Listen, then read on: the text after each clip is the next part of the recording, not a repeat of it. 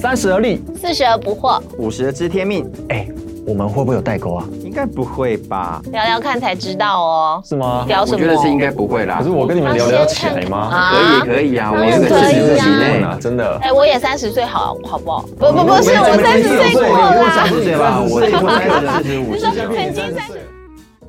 欢迎回到而立不惑知天命，我是正一。我是康康，我是恩宁，嗯、我们的 p a c k a g e 的最主要的目的是我们透过不同的年龄层、不同的性别，我们找一个议题，然后跟我们生活有关的议题，聊聊我们的看法，可以彼此交流，也让我们不同年龄层知道彼此的一些想法，让我们的生活更美好。没错那我们今天要聊的话题呢，跟电影有关。啊。哦，你最近又看了什么电影吗？到底都什么时间看电影啊？啊、我大概都是嗯十点半、十一点看到十二点这样子，不然中午吃饭的时候也可以看电影，好多片单，因为我觉得看电影跟看书很划算啊。划算？对啊呀、因为我觉得我每次都跟我们家儿子讲说，人家终其一生写了一本书，你才花两百多、三百多买，不划算吗？我说的也是是哦，哦那。制作成本那么高，啊对呀、啊哦你对还有那几电亿，影都要对啊呀、喜马拉雅山你什么时候去？啊，去不了嘛，对不啊对？我爸有去，真的哦、哦嗯功底吗？有对啊不是不是圣母峰，不是圣母吓我峰，一跳，他可能他有拍那个连续的那个雪白玉山吧？喜马拉雅山，喜马拉雅山啊真的真的，哦，那他有真的颁证书吗？我不知道，我就有看到他回来拍的照片，哦，对，那边超美，对不对很？美。他一直跟我说一辈子要去一次，我但也我想一直都去不敢 去，我觉 得怕我缺氧吗？瘫在路但是去又回不来，对啊。对，去了会回不来。前阵子我刚好看了在 Netflix 上面有一个电影叫做，因为我是先看了一部动画叫《神之山岭》，嗯它也是去攀登喜马拉雅山。推哦，这本书，这本这这本本电这这本这电这影这这这本电影是本电影的这好奇怪，这个动画做的非常的好，我把它看完了，好像五集的样子。啊然后呢，看完之后我又舍不得回，哎，想继续回味，他我不又想要买下了。山，对，我又买了他的五本漫画回来继续看。哇！看完之后，我觉得哇，这个喜马拉雅山太有意思，我又看了《圣母峰》的 这本实际的电影。对对对，哦嗯嗯嗯，那我们今天讲的跟山没有关系， 哦，到底跟什前面么铺有很关 长？哦。这故事最后的是因为这个向导他是啊、呃专门带团去攀登喜马拉雅山，嗯，其实他们在登顶的时候都一大早，可能就是比方说五点要起床，因为在山上它的那个气候各方面变化莫长，可能今天早上，啊、现在这一刻 OK，可能半个小时之后整个就风云变色了。哦，所以他们就看了气象说，哦五点可以攻顶，他们就五点开始爬爬爬爬上去，嗯他们就预计到顶之后一定十一点或者十一点半就一定要回来往下走。但是呢，他们整个都很开心往下走的时候，就在回来的途中，那个向导碰到一个已经连续爬了三次都没有攻顶的一个一个人，嗯，就苦苦的哀求那个导游说可以让他攻顶，然后导游说不行，因为你现在上去太晚了。嗯，回来可能会产生很很严重的问题，因为它它的重点是要让大家可以平安安全的上来，平平安安的回去。嗯但是呢，实在舍不得他这样苦苦的哀求，他就说好，那我陪你一起攻顶啊，搏命啊，破面，然后上去了。他们终于很开心哦，在好像在十二点十二十五分左右攻顶了。嗯，但是那时候说时迟那时快，一个迅雷不及掩耳，大自然没在客气的，对不对？对，就嗯，是唰，就整个雪崩吗？还是什暴么？暴风雪就暴来了风。雪嗯就来了。然后呢，那种温度都是零下几十度的天，哪对。然后他就要往下走，往下走。然后呢，这个向导刚要离开美国的时候是，他跟一个新婚，跟他的新婚妻子，他新婚妻子刚好怀孕了，嗯是小女生。妻子，对，然后他就想说啊，他们回去的时候，他跟他老婆机场道别的时候就说，拜拜，我这次去很快就回来了，等回来的时候我们就可以一起迎接我们的新的女儿，啊我们的 ba- 我们 baby 新生命，新嗯，生命出生，他就很开心。然后呢，但是他爬到山上去往回走的时候，这是真实的故事。结果呢，就就卡在山上。哦，你说因为那场暴风雪，它就对卡住了，然后呢，他们在那个地方就是也氧气不够了。哦，然后呢，搜救队要上去救他们也上不去了，因为搜救搜救搜救队如果上去的话，也是有点像是自杀的行为，也对没办法，对所以他们就不断的不断的在跟他联系。那麦那个他们的无线电也是几乎断讯了。嗯，那他老婆就是透过岳阳电话打卫星电话来，所以照理讲这时候应该是下山，她可以跟她老公通电话。嗯当她老公打来的时候，是他们那个基地里面的呃基地的一个经理，一个女经理说：“你老公现在困在山上，天哪，天哪，那不是已就经要做二十最四后小的时了。”道别了吗？然后她就说：“那怎么办？”所以他们好不容易终于基地跟她老公的那个无线电已经接起来了。嗯，所以呢，他老婆打卫星电话到了那个山下的基地，山腰的基地，那基地呢在靠近 Walking Talking，啊，直接跟她老公对话。嗯，他对啊讲什么？然后老那老公就是说，老婆，我让你知道一件事，嗯，我爱你。哦嗯，虽然我挂完这个电话，可能我没有没办法再看到你，但是我要让你知道我爱你。嗯，好，那为什么我们要讲这么多呢？就是说，为什么人都要到最后这一对啊，这一我刚刻才要讲说我爱你呢？我刚刚想到很多其他我看到的片子，空难的最后的那个打的那个电 话，还有铁达尼号啊，船难呐、啊，对啊，啊，为什么都要到最后一刻才要说我爱你呢？为什么呢？就啊，是我们要你你其实也没有办法证明他平常有没有讲啊。啊、嗯应该有吧？可是我觉得在最后那一刻，他应该更要让对方确定说，更深刻。嗯嗯嗯嗯嗯，为什么人嗯要到最后一刻才要说我爱你？是啊是啊，我我我觉得我为什们么平常不说呢？这中间一定有一些什么 bug 哦。所以我们这个要 debug 是吧？所以我们这这一集要来聊聊，应该是我们要讲一系列的对，我们其实是要就是讲一系列。世道人生，嗯嗯哪世道呢？酸甜苦辣，世道 吗？还是清蒸？是道是说道是说嘛，哦对，所以是要说什么啊？道人什生么啊人生中到底要有说四什个嘛么？嗯对对对，要到爱，要说爱你，嗯，道爱，然后要就像刚才才就道爱，对不对？是的，就是再也见不到了，所以我爱你这样。嗯，还有道谢，哦，谢谢谢谢谢，其实可能比较常说，嗯对，嗯，再还有道歉，抱哦歉这个就难了嘞好难要哦，原谅对，你，然后最后是道别，其实台湾有在讲四道人生的主要的领域，应该是在安宁、安宁照顾这一块啦、嗯因为已经知道这个病重可能没有办法再积极治疗的时候，你就大概预期它可能平均就是两周的生命嘛，所以、真的吗嗯嗯嗯，嗯，拖到安宁病房大概就是两周，哦哦对，那它这个是平均值啦，嗯平均值。那所以呢，就会在这个时候就会想说，那有什么还没说的，要赶快说嘛。嗯，对嗯但是其实我们平常都会常常在想说，其实不在安宁病房的人，也不代表他就有多余两周的时间啊，一切都很难说，对一切都很难说啊所以。我们那时候在预备的时候，我们抵了一个 bug，就是说，为什么不常常做世道世道人生的原因是，因为我们会觉得它是很重要，但是它却是最不紧急的事情，所以我们会把它放在很后面、很后面的处理。因为我们 always 觉得我们还有时间，我们都会觉得我们还有明天，对，殊不知我们不是生命的主宰，有可能下一分钟，也许三十年后很难讲，对不对？对我们常觉得说，我现在要赶快跟你讲，你等一下记得要带带钱跟带手机出门哦， 哈。但是就是因为如果你等一下没有带，你就会发生什么有一些状况嘛，没有办法连。联络，没有钱吃东西，是不是嗯？但我不会觉得说我现在一定要赶快跟你讲我爱你，不然的话我可能没有这个机会，嗯不太会这样想。嗯所以这个事情好像就会被不断不断的延后。拖延，嗯嗯。但是有一句很有名的谚语嘛，就是棺材不是为老人预备的。那为谁预备？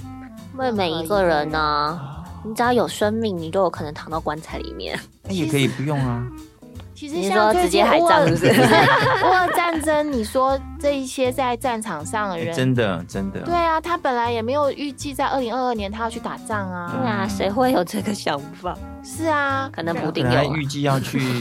嗯下个礼拜要去庆生啊，要去旅游、啊，搞不好他新婚啊，嗯对不对？啊然后呃，那个什么，最近地震不是很多吗？对，那我前几天还被摇摇摇醒，吓死一点我四了。十五分左右吧。连震四次，对，对。那还有就是呃，这段时间我们的那个新冠肺炎的疫情，其实台湾又还开好始，，但有是嗯像香港严重的不得了嘛。中国也开始封封区封城。是，嗯，那这一些染疫的人，难道他会预先知道他会在二零二一年或二零二二年染疫吗？嗯，就是根本就是个不得预期嘛。但是就是死亡跟意外都是如此的靠近，对，对而，且让你觉得充满惊奇嗯就来了，对不对？就都很不会会先预预告告啊，啊不会一预告定对啊。对对之间你看说像呃很多因为心肌梗塞呃突然离世的，嗯他的家人都是平常都好好的嘛，嗯嗯，也对，都没有感觉有什没么有抽烟，没异喝状酒，也啊常运动，但是嗯也很难 然后讲。就突然嗯死了。所以，所以其实我们真的觉得说，你要道谢、道爱、道歉、道别，你要说这些东西，应该不是临终的时候才要说，因为你你的临终到底有多长，不知道，不知道啊。知道，就常常来都来不及说来或不后及悔，对不对？像你看那很多的案案例是那个青少年偷偷骑摩托车，那出车祸，然后就掰了对，这个真的是我实际的一个案例耶。啊，真的哦、我对我我、呃我堂妹她的一个孩子十七岁，哼，就只是说啊，她骑个车出去，然后就出车祸了，然后就然走后呢了哦就送到那个龙总，然后可没两天就。啊，所以常常在看她 FB，我就看得很难过，她很想念她的儿子啊。哦当然呢、她 从来才没有预期对啊，啊，知道知道出她出去买个东西就嗯你 就没根再本回没家有了。想到嘛，嗯真对的啊，真的是这样子。所以，其实我觉得是说，并不是说我们有说了“我爱你”，那当他离开的时候，我们就不难过，不是这样，我们还是一样难过，但是至少我们不会遗憾。我想要告诉你的这句话，我没有说出来嘛，嗯对不对？？嗯所以有一个 bug 是我们不知道这件事情其实很紧急，嗯，嗯对，嗯嗯，啊，只是重点是紧急归紧急，那那如果不说会怎么样吗？对我觉得还有另外一个 bug，难道你不知道我爱你吗？对啊呀、让我想到很有趣的，就是我爸常常会遇到丈夫跟妻子之间的这个冲突，然后妻子就会很生气的跟她老公说：“你爱不爱我？”然后先生呢就会一个我不爱你，我干嘛要娶你啊？然后他俩就会暴气，然后暴气之后呢，全家不得安安宁嘛。然后所以呢，丈夫就会很无奈啊，就说：“那我就是都已经娶你啦，我都有工作啊，然后我养家活口啊，做那么孩子多，都生了两个了，对不对？对呀、那有什么好好说的好再去要我说我爱你？我做这些不就是代表我爱你吗？我有一个很大的疑问，就是我如果不爱你，我干嘛要娶你？总共十二个字，嗯他为什么要说十二个字，嗯，而不愿意说，三个字我爱你？对啊，为什么啊？为什么呀？。我们要请男性代表来说一下说一下，哦 就是为什么要花这么多个字去讲？你很无聊哎、难道我这一切都不让你体讲会了半吗？啊天了，还不是讲我爱你比较快，那对你不为什对？么不直接告诉他我爱你呢？哦，对，这个以男生的角度来讲，啊就是。嗯我也想不通哎、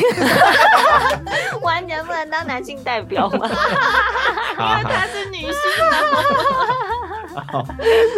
哦，因为男生会觉得说太肉麻了，或者是觉得，因为男性比较不善于表达他的情感啦、我们之前就有聊过，其实男生的情感智慧是很少的，可是问题是他在追女生的时候，还会跟她说我爱你啊那？时候是荷尔蒙作祟啊。哦，是这样哦。 因为我觉我觉得刚刚听到的那个像这样子那个经典案例的话，我如果是个女生，其实我的想法是，你娶我的时候，你当然是爱我的啊，嗯你那时候猛烈追求我，我也都记得啊，但不代表你现在爱我啊，想要确认你现在我是们不是持续爱爱我我，的？对不是对？对啊。啊，啊，这些男生觉得说我一直在持续啊，但是女生觉得对啊见，得然后包含就是说，例如说我赚钱养家，难道不代表我爱你吗？呃，我跟你一起把孩子生下来养大，不代表我爱你吗？在我就是看爱你还来是，责任呢、啊。对呀、这这个好像跟爱不一定是等同的吧？哦，但其他实认为这是一个等同。对，就是嗯当我们那个这个叫什么，我们理所当然觉得应该的事情，放到别人的观点里面，其实不一定是这样，嗯，所以我们就不能说我做的这一切就证明我爱你，那还需要说吗？嗯哼这我不说其实是会有后果的，哼，后果蛮凄惨的， 就是他俩爆炸不得啊了，然 后嗯，我爸就会说，那其实很简单，他就只是要知道现在的你还爱不爱他，那你现在还爱不爱他嘛？然后他先生就说我爱你。爱啊，那你就直接告诉 他啊，就我但是刚老婆刚有会讲一句话，你知道说啊吗？那男性代表说，老婆就会讲说不诚恳，哈，啊？还要别人教，都不会自己讲。我在想说，是男，所以男生是不是有一个焦虑在心里面？就是说，如果我现在不给你一劳永逸的说出一个答案，就是说，请你以后就是看到我做了什么什么事，就自己脑补成我爱你就好了，你就不用再来问我啦。那如果说我现在就是你这样问我，我就说我爱你啊，妈，以后你按三餐来问我，我怎么办？我每天都要跟你一直说我爱你嘛，我会会不会是有这个，你知道？恐惧对，我不想要一直这样子，有可能，男生可能也会觉得说，我觉得也不是不不能说只是男生啦，嗯因为我觉得有女生有时候也会这样子，所以应该是双方面。他在谈他谈的时候会觉得是说，我需要一直去告诉你我爱你吗？难道你不能观察吗？这是一个点。另外一个点，我觉得可能对方你会觉得说，当我讲我爱你的时候，对方的反应也会让他先产生会自己脑补，会信任小剧场，也会讲起来就，也许他讲的时候他就说啊你干嘛讲这个，或者是没有得到很好的回复的一次经验之后，他可能就不会再讲了，他也害怕去讲。有时候就是我们过往的经验也会哎影响到、对，尤其像是对我们从小到大，父母亲都不会跟我们讲说我爱你啊，对吧？至少我我们长了五十几年，你哦，你呀、对啊，对啊我啦，哈哈对不起大我家，们没有活那么久。啊，你们可以的。我觉得很重要的是我们来想一想，就是如果都没有听见，没有肯定的能够确知对方是爱我的，会有什么后果？对方知道我有爱他，是不是重要的？有时候我们会想说，我没有讲，你能体会到就无所谓，但是这是用我们的角度去想嘛。嗯那我们有时候在啊教会当中就会听到一些的真实的案例，就是说他从小到大，父母亲都没有跟他讲说“我爱你”。父亲离开的时候，他就一直在问自己说：到底我爸爸爱我吗？哦啊，到底是他我很怀疑是对不对对是？对，那那他也也得不到答案他没有答啊案他得不到答案啊。所以我刚刚讲说，我们在想，我们不讲的一个呃状况是我们啊、呃对方知道就好，但对方如果真的不知道呢，我们没有想到这个预设点，对不对？嗯当他一直不知道，终其一生，爸爸也离开了。然后呢，他又会觉得说，到底我爸到底爱不爱我？我一生都证明要讨他的那个呃肯定，但是都没有得到一个肯定，他又离开了，所以他会带着这个遗憾过他的往后的人生，所以他会产生对自我的怀疑，然后他也可能会对产生他自己的亲人或自己的孩子，或者是跟人之间的关系的会产很多的不确定性，这是真的是很多的案例啊，从原那生个家嗯庭影。响好大哦，层因面很为广我们人是活在关系当中的啊、嗯那当他跟这个他就是很期望可以听亲耳听到，就是我爱你的这个爸爸的那边，他没有办法得到的时候，他其实跟其他人的关系建立都会很没有安全感哎。嗯嗯，嗯嗯，嗯，他的影响层面不只是他跟爸爸之间，对啊呀、还有他跟很多人之间。而且我嗯对我刚刚说为什么要道爱，平常就要练习的原因，因为我们不知道生命什么时候会结束。对，但如果你留下一个遗憾，你会给你最爱的人永远找不到答案呢、那不啊是好可怕。 他终其一生找不到答案呢、啊因我觉得为很可任怕何吗人给他的答案，他都都觉不肯得定啊。那不是从他嘴巴里面讲出来对的啊、对啊对对，哦，好，那我想我们就是也已经抵掉了三个 bug，嗯嗯嗯吼、时间其实不一定像你想的有这么多，嗯嗯而且对方不一定能够理解你的行动就是爱代表他。爱。嗯错然后再来就是，如果这一个爱不是从你口中说出来，对那个人来说，可能永远都不能够证明你是爱对，他找不到的。答对案。，嗯所以我们就是需要说爱嘛。哦那要怎么说爱呢？对啊，就是难道说爱只有“我爱你”三个字？可是说爱有时候这种会觉得说很法嘛很肉麻，或者是很不习惯。对呀、对的所以我们三个人都可以讲一下我们平常是怎么说爱的，表达爱的嘛。我先讲讲我好了。其实我们成长背景是父母亲也是比较传统的，他们只会给你吃，给你住，偶尔躺在他旁边啊撒娇一下，顶多是这样子，从来没听过爸爸妈妈说我爱你。但是呢，我后来发现呢，你要从你自己开始有点改变的话，就是如果你不试着去道爱的话，这个是一直会遗传下去的。后来我就决定一件事情，就是说我虽然爸妈我知道他们爱我，但是用另外的方式对我自己的孩子，所以就是我习惯，呃，每天睡觉前都会跟他们说啊“爸比爱你 ”，I love you，或是每次挂完电话的、呃、结尾不是拜拜，嗯就是 love you 那这样子，嗯然后让他们养成一个习惯。甚至我在呃跟他们讲，我们家有一个有趣的，就是说我们家的通关密语，就是他们每次要小时候从，我觉得这个从孩子小时候就开始，我们建立这样子的道爱的习惯。每次他们做什么事情，我就说通关密语，然后他们就会说 I love you，然 后然后我就可以往下一关前进，或是一个抱抱，或者是得到他们要的东西。嗯就是我告诉自己说，也许我们会因为父母亲没有到爱的习惯，我们也可以啊一个理由或一个借口说我们不习惯这样子做，或者是当你越来越觉得到爱是一个很重要的议题的时候，你就要试着改变这个现状。嗯嗯嗯嗯嗯嗯嗯，我觉得我这边的话，就是我爸特别会常常会说我爱你。尤其是我们就是讲电话之后挂掉之前，他可能就会说我爱你，那是我爸的习惯。那我们家四个人里面只有我爸这个习惯，其他我的人不习惯了，其他人比较不会用说的，可是像我的话，我就会是用每一年他们的生日或者是圣诞节的时候，就会特别是在卡片中特别写出，就是我觉得你是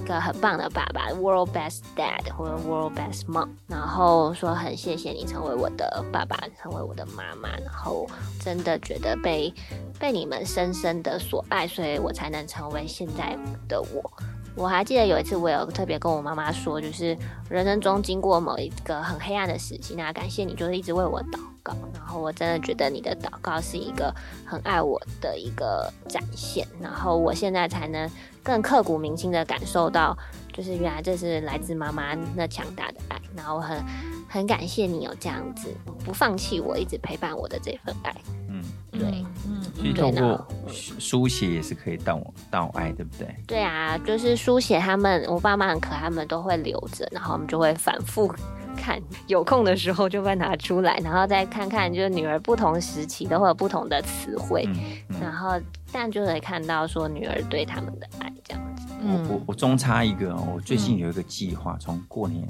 我已经计划，但是我还没实还没实执行，大概一个多月了。我打算每个礼拜，因为我对孩子们跟配偶讲说我爱你好像比较简单，嗯但是对不习惯跟我说爱我的爸妈跟他们说我爱他，嗯也有点不容易 耶。嗯所以我真的写在我的行事历上，我希望每个礼拜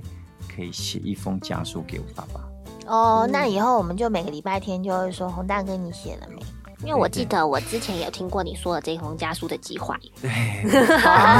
才能执行一个需啊要多执 月了。行力，对对对对对，这是一纸好都方预备好了。法。啊纸都预备好了，笔也他预一备定好了都，是先准备好这些的 啊。对对对对对，但是就回到刚刚一开始的点，你总是会觉得说，哦，好像时间没那么紧迫嘛。但是你认真想想，爸爸其八实十也几了蛮呢，紧迫的耶。对呀、对啊，我觉得我自己是常常把要说爱这件事情就是放在心上，但是我不会每天都说，但是就是在呃孩子们跟我对话的时候，就会呃把它置入形象进去，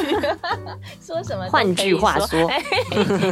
对，那比印象比较深刻的是，我爸过世的时候，我的孩子看到我哭得很伤心嘛，嗯他们就问我说：“那以后如果你也死了怎么办？”然后我那时候就跟他们说：“如果我妈妈就是死掉了，我也不在了的时候，你一定要记得我是很爱你的，就是我不在你身边没有关系，你只要记得妈妈很爱你，这样就好了。嗯对，嗯然后那可能平常聊一些各种话题的时候，我就会再把爱这件事情转换成不同的形式去跟他们说。另外之路就对了。嗯，因为我觉得每一个年龄层、呃每一个年龄点啦，就是说小时候听过我跟他说我爱你，跟长大了以后他未必会记得啊，所以就是一段时间就要再强调一次这样子， 刚刚的是软性之路，对不对？软性植入。就是创造环境在话题当中置入。嗯，我突然这样讲，我突然想到，我有一个硬置入的方式、哎哎、我也有哎、你先说，我等一下说我。的硬置入就是说，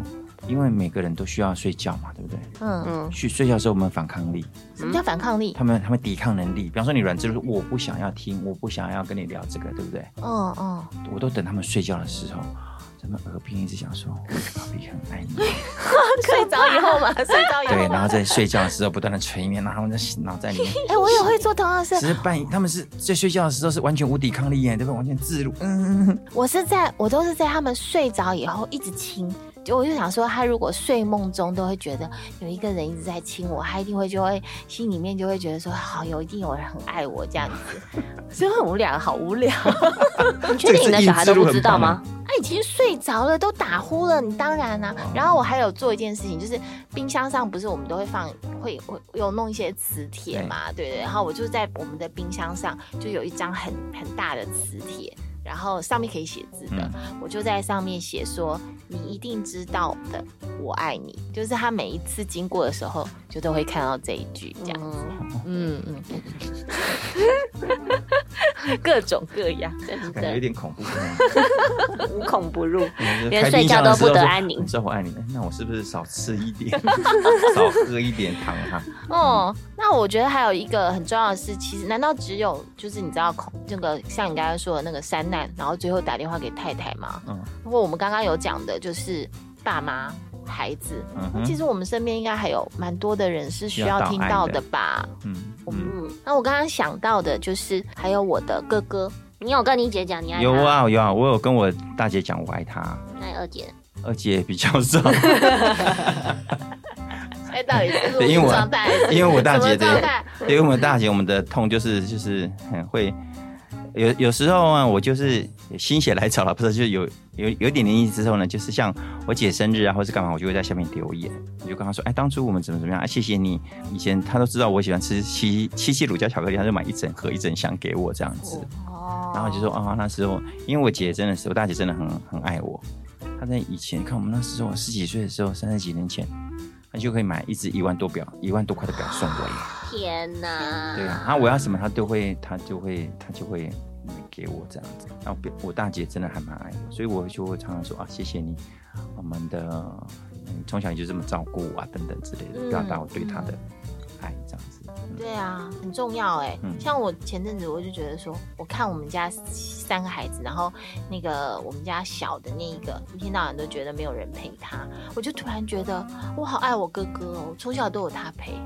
从从我出生以你们后，家就两个吗？对我哥就只大我一点点嘛，嗯嗯然后他就是在我的童年中，就因为我有我哥哥，所以我都不孤单。嗯嗯。可是，一直到嗯你看，我都已经四十几岁了，然后小孩都那么大，我才真的感受到说，哇，原来就是哥哥对我是这么的重要。嗯你这让我又想到，我前阵子又看了一部嗯 纪录 片，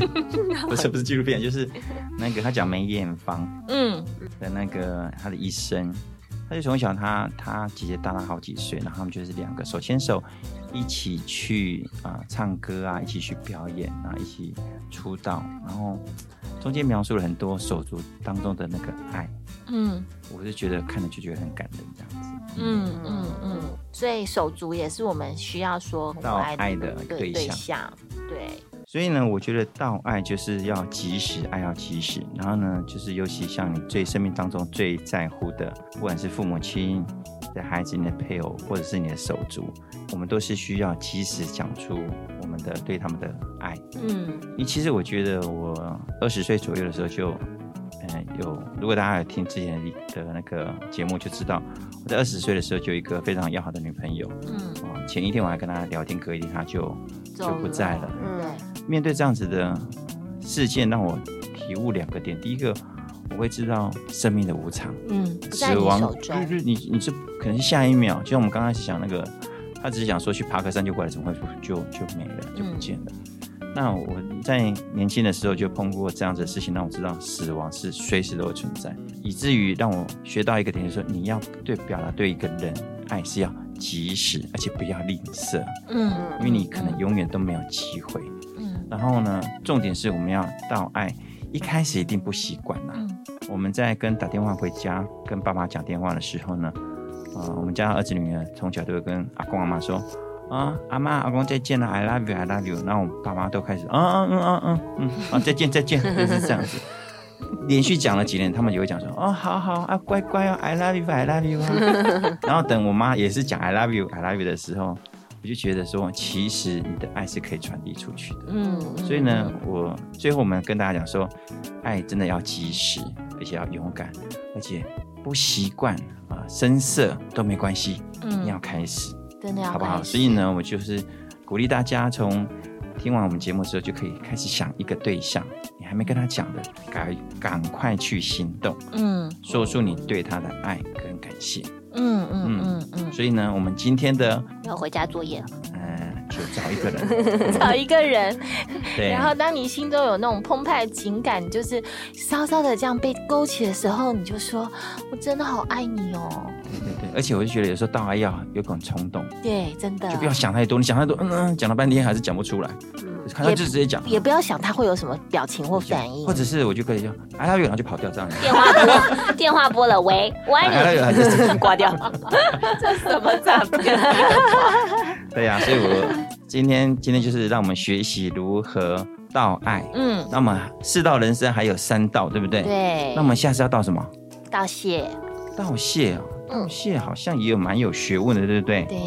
好，那我就让我们下一次下一来个聊聊如何道谢，而且道谢的有艺术，让别人感受到你的诚心、真心诚意。好哦 OK，嗯那我们今天就聊到这喽，我们下次再见，下周见，拜拜，拜拜。